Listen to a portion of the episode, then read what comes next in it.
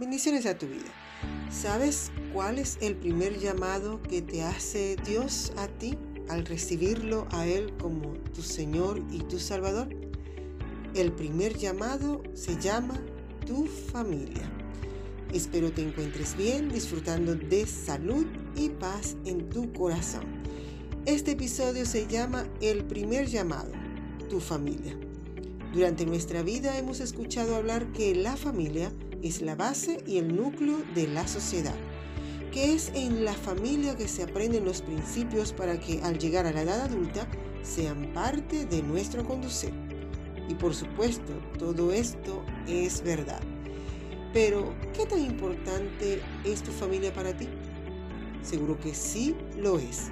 Pero sabes que ese es el primer llamado y ministerio que el Señor te ha entregado y el que no puedes refutar ya que nadie lo puede hacer por ti. Es tu responsabilidad ante Él. El soberano y poderoso te ha confiado un tesoro, una familia. Si eres hombre, te ha entregado en tus manos el que le des identidad, protección y provisión. Si eres mujer, te ha entregado que la edifiques y formes el carácter de tus hijos. Ahora bien, me puedes decir yo soy soltero. Y con esto me refiero a hombre y mujer, por supuesto. Te pregunto, ¿qué estás sembrando para que cuando tengas familia puedas hacerlo? Ya que todo lo que siembres, sea bueno o malo, dará su fruto en algún momento. El enemigo no escatima esfuerzo y espera el mejor momento para pasar factura. Y lo más triste es que salgan perjudicados los futuros hijos que llegues a tener. Dice la palabra que el que siembra en la carne cosecha muerte. Y esto lo leemos en Gálatas 6:8. El que siembra para agradar su naturaleza pecaminosa, de esa misma naturaleza cosechará destrucción. El que siembra para agradar al Espíritu, del Espíritu cosechará vida eterna. Así que si llevas una vida desordenada, eso es lo que vas a llevar a tu matrimonio. Llevarás, llevarás cadenas de opresión que te lastimarán a ti como a tu compañero de vida. La palabra, la palabra familia, perdón, en la Biblia aparece 447 veces, una por cada día del año, y aún sobran unas cuantas. Esto me indica que para nuestro Padre Eterno, la familia es de vital importancia. Fue lo primero que Él constituyó en la tierra. Su llamado es para toda tu generación. Lo vemos en Génesis 7.1 que dice, Dijo luego Jehová a Noé, entra tú y toda tu familia en el arca, porque a ti te he visto justo delante de mí en esta generación. Él llamó a Noé y no a él solo, lo llamó con todo y su familia. Había un propósito que solo Noé podía cumplir. Este es el llamado que Dios hace para con toda tu casa. Ahora bien, cuando recibimos a Cristo en nuestro corazón, en la mayoría de las veces no toda la familia lo recibe. Es allí donde comienza el trabajo de dar a conocer el amor de nuestro Señor para que se cumpla lo que la palabra dice, de que yo y mi casa serviremos a Jehová. Y esto está en Josué 24:15.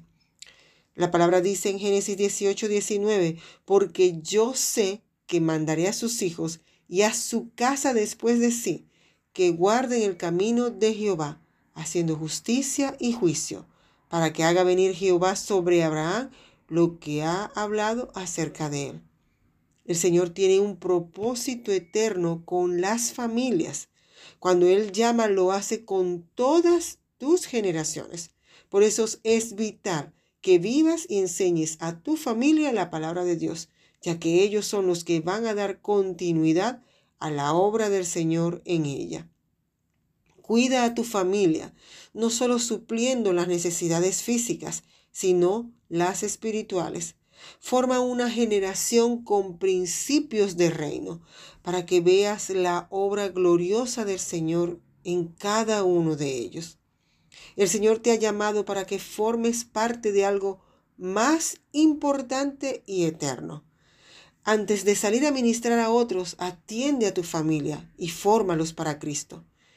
Esto lo dijo el apóstol Pablo en 1 de Timoteo 3 del 4 al 5, que gobierne bien su casa, que tenga sus hijos en sujeción con toda honestidad, pues el que no sabe gobernar su propia casa, ¿cómo cuidará de la iglesia de Dios? Él hace referencia a los obispos, pero también se aplica para cualquier ministerio al que te llamó. Primero debes tener cuidado de tener orden en tu casa, que tus hijos, si los tienes, sean tus primeros discípulos, que cuando ellos te vean ministrando, se identifiquen y testifiquen de que lo que predicas es lo que vives en casa. Son ellos los que van a dar veracidad a tu ministerio. Eres ministro primero en casa, en la intimidad de tu hogar, ya que no te llamó a ti solo. El llamado es por tu generación y la que viene. Y la que viene después de esa. Este ministerio nunca termina mientras tengas vida. Que seas conocido en tu hogar como un verdadero cristiano. En el Salmo 71, 18 dice, aún en la vejez y en las canas, oh Dios, no me desampares hasta que anuncie tu poder a la posteridad y tu potencia a todos los que han de venir. El salmista aún tiene algo más que hacer, continuar anunciando a la próxima generación el poder y la potencia del Dios Todopoderoso.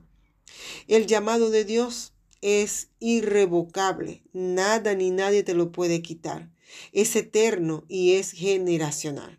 Cuando te llamó, Él vio a toda tu familia, tu próxima generación, y es tu trabajo declararles el amor del Padre, que ellos también vayan a la fuente, recuerda, tu primer ministerio es tu familia.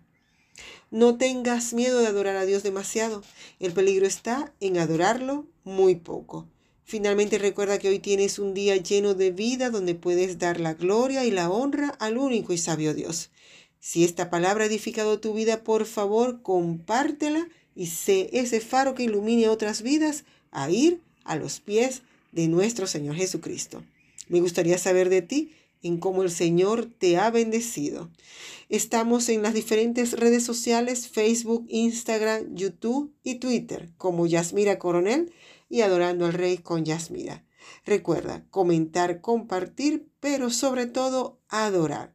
Adora al Rey de Reyes con todas tus fuerzas y con todo tu corazón y verás cómo se abren las ventanas del reino de los cielos y derrama bendición hasta que sobreabunde. Hasta la próxima entrega. Con amor, Yasmira.